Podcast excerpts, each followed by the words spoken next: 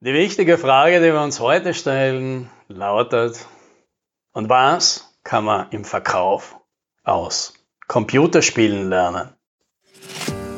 Hallo und herzlich willkommen beim Podcast 10 Minuten Umsatzsprung. Mein Name ist Alex Rammelmeier und gemeinsam finden wir Antworten auf die schwierigsten Fragen im B2B-Marketing und Verkauf.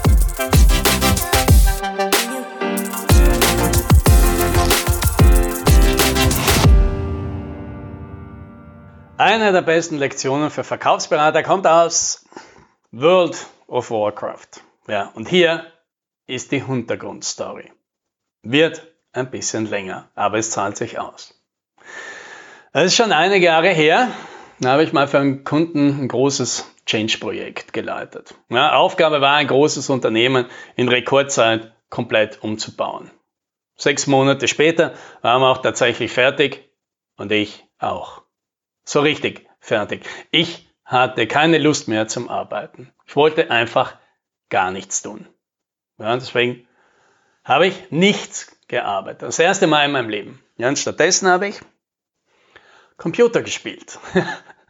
Genauer, ich habe World of Warcraft gespielt. Und mir ist passiert, was so vielen schon mit diesem Spiel passiert ist. Ich bin dann reingekippt.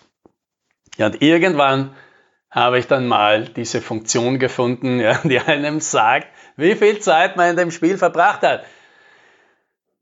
384 Stunden. Ja, das sind fast drei Monate Vollzeitarbeit. Und ich kann mich noch erinnern, dass ich an dem Abend, eigentlich war es schon mitten in der Nacht, den Rechner ausgemacht habe und vor dem schwarzen Bildschirm in der Dunkelheit sitzen blieb. Und ich fragte mich, was zur Hölle mache ich da? Warum mache ich das? Warum verbringe ich so viel Zeit mit diesem Spiel? Und zwar die meiste Zeit mit völlig stupiden, sich immer wiederholenden Aufgaben. Ja, wie kriegen, wie kriegen die Spieleentwickler das hin? Wie schaffen die das? Dass Millionen von Menschen sich freiwillig, ja, ja sogar top motiviert, jeden Tag hinsetzen und stundenlang dieselben Aufgaben abarbeiten. Ja, diese Aufgaben, die in Wahrheit nur irgendwelche digitalen Checkboxen sind, mit null Auswirkung auf das reale Leben. Ja, wie schaffen die Entwickler, dass die Spieler ständig an sich arbeiten, um immer besser, schneller, effizienter zu werden. Ja? Und wie schaffen die das, dass die Spieler sich freiwillig mit anderen Leuten zusammentun, ja? und oft mit solchen, die sie überhaupt nicht mögen, ja? um gemeinsam Aufgaben zu lösen. Das ist doch genau das Verhalten, das sich jedes Unternehmen von seinen Mitarbeitern wünschen würde. Und das viele nicht bekommen, obwohl, obwohl sie den Mitarbeitern sogar Geld dafür bezahlen und Prämien. Und dann, dann steigen genau dieselben Leute am Abend in ein Computerspiel ein und machen all das freiwillig. Ja, und geben dabei noch einen Teil des Geldes aus, das sie tagüber verdient haben. Wie kann das sein?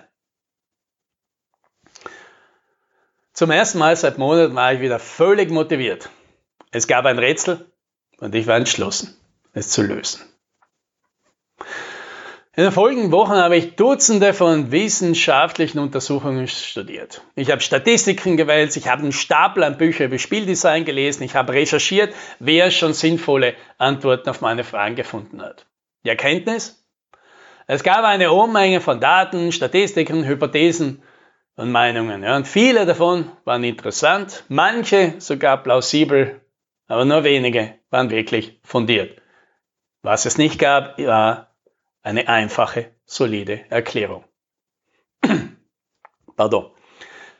Es half also alles nichts. Ich musste mir die Antworten selbst holen. Nicht von den Designern, nicht von den Wissenschaftlern, nicht von den Datenbanken sondern von den Spielern. Aber würde überhaupt jemand mit mir reden wollen? Ja, ich war skeptisch. Also postete ich am nächsten Tag mein Angebot in die Chatkanäle von dem Spiel. Ja, suche passionierte Spieler für Interviews, die mit mir über das Game reden wollen und, und auch ein paar persönliche Fragen dazu beantworten. Würde sich jemand melden? Ja?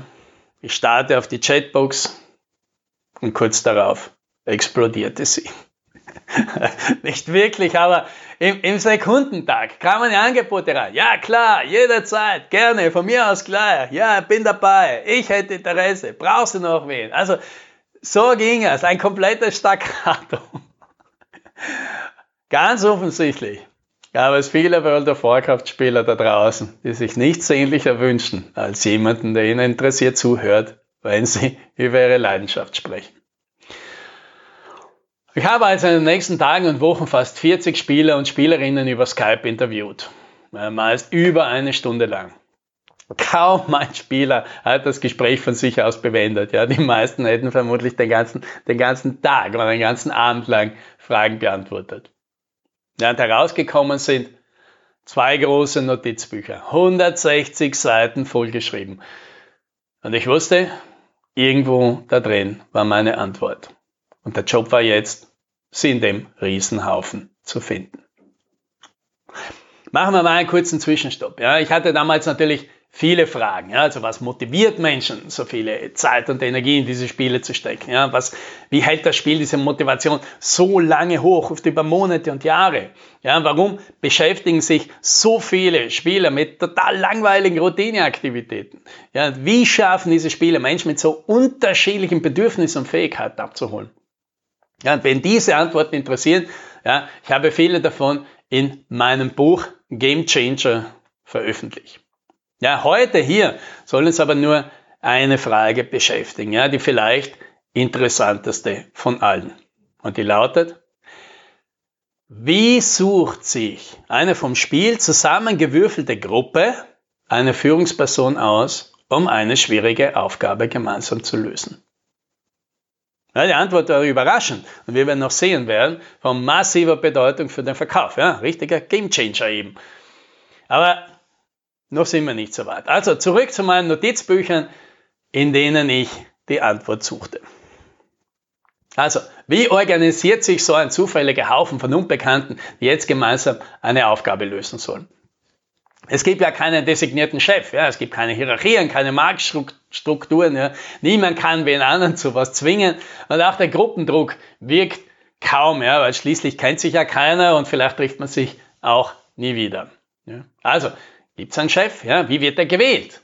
Ja, wie wird er entschieden? Ja, wer wird da ausgewählt? Ja, kluge, kluge Fragen gab es viele, aber von einer klugen Antwort fehlte jede Spur.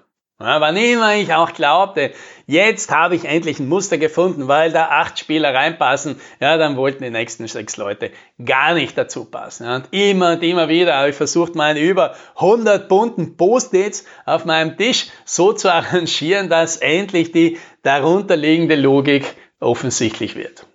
Ja, aber nichts davon passierte. Ich fand sie nicht. Ja, und so ist das eben, wie schon die, die schlaue Vera Birkenbiel gesagt hat. Der Goldsucher findet keine Diamanten, denn er sucht ja nach Gold. Äh, genau aus demselben Grund konnte ich die Lösung nicht sehen, denn ich suchte nach einer Antwort auf meine Fragen und nicht nach Antworten. Denn was machen zusammengewürfelte Menschen, die gemeinsam eine schwierige Aufgabe lösen sollen? Die richtige Antwort war, es kommt darauf an. Ja, aber worauf? Worauf kommt es an? Und hier kommt der Clou. Es hängt nicht, wie einige vermuten möchten, von der Persönlichkeit oder den Präferenzen der einzelnen Spieler ab. Und es hängt auch nicht, wie andere vermuten könnten, von der Persönlichkeit des potenziellen Anführers oder Anführerin ab, sondern es hängt von der Aufgabe ab.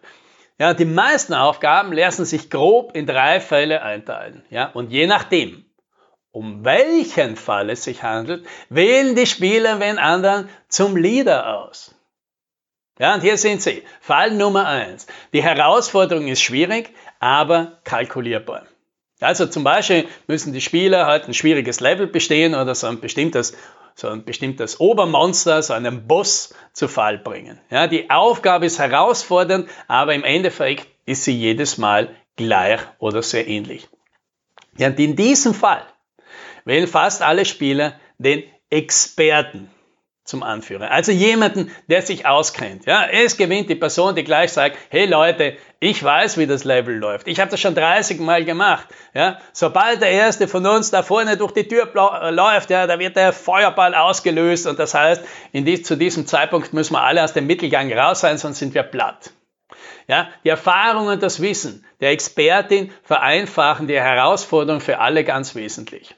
Ja, in den Worten eines Spielers, hey du, ich will diese Aufgabe erledigen, damit ich in der Story weiterkomme. Und auch wenn mir der Typ unsympathisch ist, er scheint zu wissen, was er tut und darum geht es, also machen wir, was der sagt.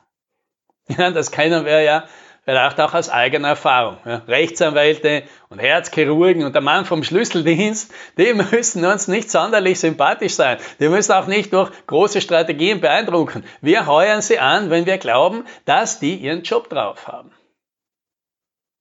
Ja, Fall Nummer zwei.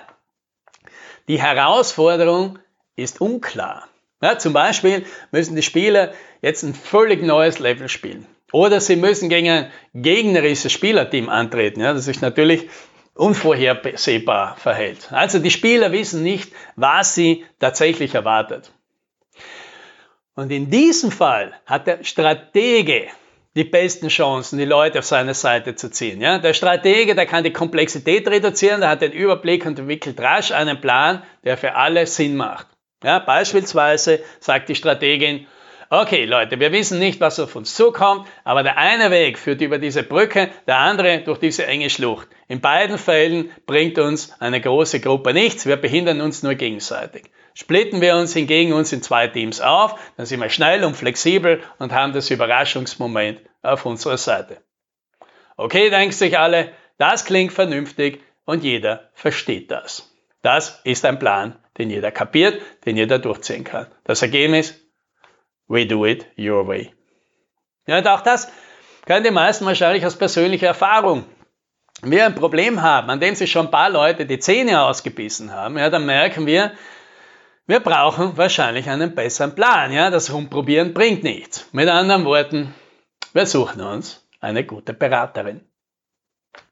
Ja, dann gibt es noch den Fall Nummer drei. Hier geht es um langfristige Zusammenarbeit. Ja, da geht es zum Beispiel oft um Gruppen, die länger zusammen spielen. Ja, beispielsweise das Spiel in sogenannten Gilden. Ja, das sind halt so, so Gruppen, in denen sich die Leute zusammenschließen können. Oder eben Kampfteams, die sich in Turnieren und, und, und Ligen, also Ruhm und Ehre holen wollen. In diesen Gruppen etabliert sich dann oft der sozial Kompetente als formeller oder informeller Anführer. Man wählt die Leute auf, die Konflikte lösen können, die zwischen den Zeilen lesen, die Fingerspitzengefühl haben und die den meisten halt sympathisch sind. Gleichzeitig müssen diese Spieler, diese Leute oft auch keine Top-Spieler sein. Ja, auch hier gibt's wieder die persönliche Parallele. Ja, unsere besten Freunde und Partner, das sind selten die, die uns am besten helfen, Probleme zu lösen oder, oder smarte Strategien zu basteln. Aber wir mögen sie, wir vertrauen ihnen und wir wissen, dass wir auf sie zählen können. Und bei den Menschen, mit denen wir lange intensiv und sehr persönlich zusammenarbeiten wollen, da legen wir eben üblicherweise viel Wert auf Sympathie und gemeinsame Werte. Ja, da sind sie also. Die drei Optionen, nach denen Computerspiele und eben die meisten anderen Menschen sich Führungspersönlichen aussuchen, wenn Sie denn die Wahl haben. Geht es um ein schwieriges Problem, das schnell gelöst werden muss, vertrauen wir der Expertin. Geht es um ein komplexes Problem, bei dem einfache Lösungen offensichtlich nicht funktionieren, wenden wir uns an den Strategen. Und geht es hingegen um eine langfristige intensive persönliche Zusammenarbeit, bevorzugen wir die sozial kompetente Person. Ja, und was, was hat das jetzt mit Verkauf zu tun? Na alles, weil Verkauf ist ja nichts anderes als Führung. Führung durch einen Prozess, mit dem ein Problem des Kunden gelöst werden soll. Und je nachdem, welches Problem der Kunde lösen will, hat eben ein anderer Verkäufer oder eine andere Verkaufsstrategie die Nase vorn. Hat der Kunde also sein Problem verstanden, bekommt es aber von selbst nicht auf die Reihe, dann sucht er, ja genau, Experten. Ja, Im Verkauf geht es also in solchen Fällen darum, Know-how zu zeigen und darum, dass der Verkauf, Verkäufer eben glaubwürdig demonstrieren kann, dass sein Team die meiste Erfahrung und das beste Know-how hat. Denn der Kunde sucht Profis, die sich auskennen und den Job erledigen können. Sympathie ist Nebensache, langfristige Zusammenarbeit ist oft auch sekundär. Hat der Kunde hingegen sein Problem noch nicht richtig erkannt und ist deswegen schon mehrmals auf die Nase gefallen, sucht er jemanden, der offensichtlich genau eine bessere Strategie hat. Es geht also im Verkauf darum, dem Kunden zu zeigen, dass man sein Problem besser versteht als alle anderen und ihm das beweist, indem man ihm plausibel erklären kann, was genau das Problem ist und warum es bisher noch nicht gelöst wurde und wie deswegen ein besserer Plan aussieht. Kurz, es gewinnt die beste Beraterin. Glaubt der Kunde hingegen, dass sein Problem gar nicht so schwierig ist und dass es vermutlich viele da draußen lösen können. Aber der Kunde hat in der Zusammenarbeit mit anderen Leuten und anderen Geschäftspartnern schon schlechte Erfahrungen gemacht dann wird er wohl den dritten wählen. Ja, der, der am besten zu ihm passt, dem er die wichtigsten Werte teilt, mit dem er sich die Zukunft gerne vorstellen mag. Ja, und der halt für, für ehrlich und nett und zuverlässig und vertrauenswürdig, sympathisch und loyal hält. Es gewinnt der sozial Kompetente. Ja, und das ist auch der Grund, warum so unterschiedliche Personen im Verkauf auf ihre Strategie schwören. Ja? Denn für diese Personen funktioniert ihre Strategie auch sehr gut. Ja, und ihre Strategie funktioniert für diese Leute deshalb so gut, weil diese Personen, ja, diese Verkäufer, Verkaufsberater, Verkaufsberaterinnen sich auch bevorzugt ihren Kundentyp aussuchen. Ja, der Experte findet Kunden, die schwierige Probleme lösen müssen, das sie verstehen, aber das sie alleine nicht hinkriegen. Das ist bei klaren technischen Aufgaben oft der Fall. Die Beraterin hingegen, die findet Kunden, die komplexe Probleme haben, die sie nicht durchschauen und sich daran schon ein paar Mal die Finger verbrannt haben. Ja, solche Herausforderungen gibt es oft bei weicheren Themen wie Management oder Verkauf oder Strategie. Und der Sozialkompetente, der findet Kunden, die mehr Wert auf die Beziehung und das Vertrauen zum Partner legen, als auf den Inhalt, weil der eh nicht so kompliziert ist. Ja, das ist zum Beispiel bei Commodities der Fall, also bei Gütern und Services, die relativ austauschbar sind. So, und jetzt klingt natürlich besonders verlockend, dass man als Verkaufsberater die ganze Klaviatur beherrscht und nie nach Situation anders regieren kann. Aber hier liegt eben auch oft die Gefahr.